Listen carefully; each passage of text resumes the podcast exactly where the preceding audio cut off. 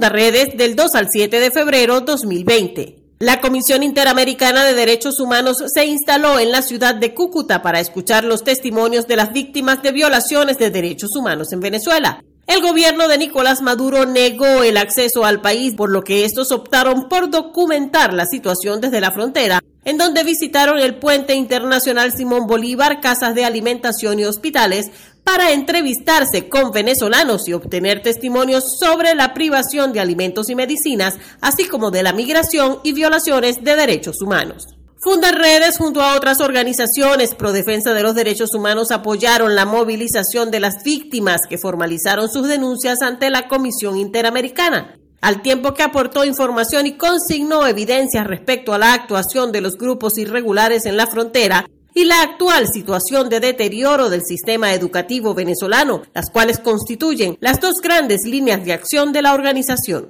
En el más reciente informe de la Fundación Colombiana Ideas para la Paz, se revela que la guerrilla Ejército de Liberación Nacional podría tener entre 4.000 y 5.000 milicianos, además de asegurar que en Colombia el ELN ha aumentado su pie de fuerza y se ha expandido a regiones en las que antes operaban las FARC. Se refieren a la presencia de esta guerrilla en Venezuela, donde el ELN desarrolla actividades ilegales relacionadas con el contrabando de gasolina, la minería y la extorsión. La organización internacional Human Rights Watch denunció que residentes del estado Bolívar son víctimas de amputaciones y otros abusos atroces cometidos por grupos armados que controlan minas de oro, incluyendo organizaciones venezolanas conocidas como sindicatos y grupos armados colombianos con presencia en la zona. Igualmente señalaron que estos grupos armados parecen actuar generalmente con la aquiescencia del gobierno y en algunos casos con su participación para mantener un férreo control de las poblaciones locales.